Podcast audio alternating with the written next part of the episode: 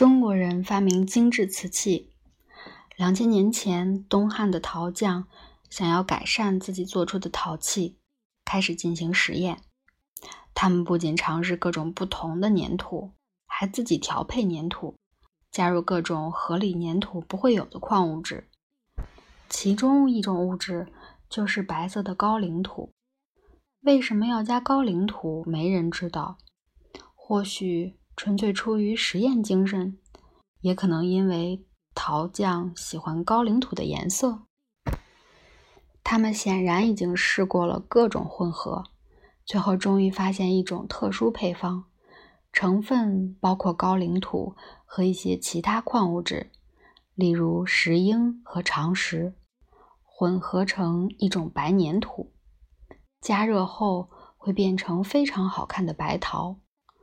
这种陶并不比土器强韧，但和之前已知的粘土不同，只要把窑火加热，烧到极高的一千三百摄氏度，它就会发生奇怪的变化，成为外表如水的固体。这种白陶的表面近乎完全光滑，可以说是世上可见的最美的陶瓷。而强度和硬度都远超其他陶瓷。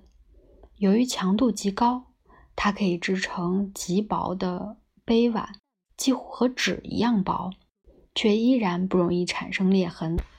做出来的杯子近乎透明，相当细致。它就是瓷。瓷结合强韧、轻盈、优雅和无比光滑的特质，成为它最强有力的条件。很快就和皇室连上了关系，成为财富和高雅品味的象征。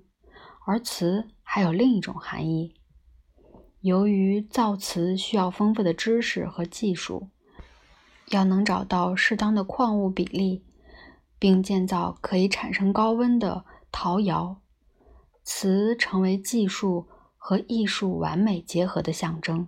此很快便从中国的骄傲。变成了中国的图腾，成为国力的展现。自此之后，中国历代历朝都有自己的官窑。中国各朝努力制作精美绝伦的器皿和礼器来装点皇宫，以彰显自家陶艺。不过，他们深知，要让宾客真正惊艳，不仅得让宾客看见瓷的轻盈与透明，还得亲眼。和亲手体会，而品茗正是最完美的机会。于是，以瓷杯奉茶待客，不仅成为精湛陶艺的展现，也是雅致的文化活动。最后，便成为一种仪式。由于中国的瓷器远优于其他陶瓷，使得中东和西方的商人一眼就晓得这些瓷器是多么有价值的商品。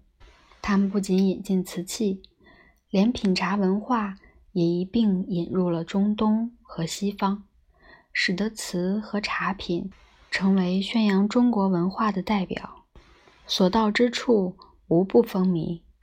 当时欧洲人还在使用墓碑、锡杯、银器和陶杯，瓷器充分显示了中国在工艺技术上超出其他文明甚多。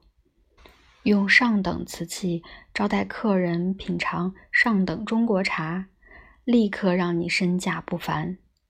于是，这个称为“白金”的精巧白瓷，很快就成为了庞大的生意。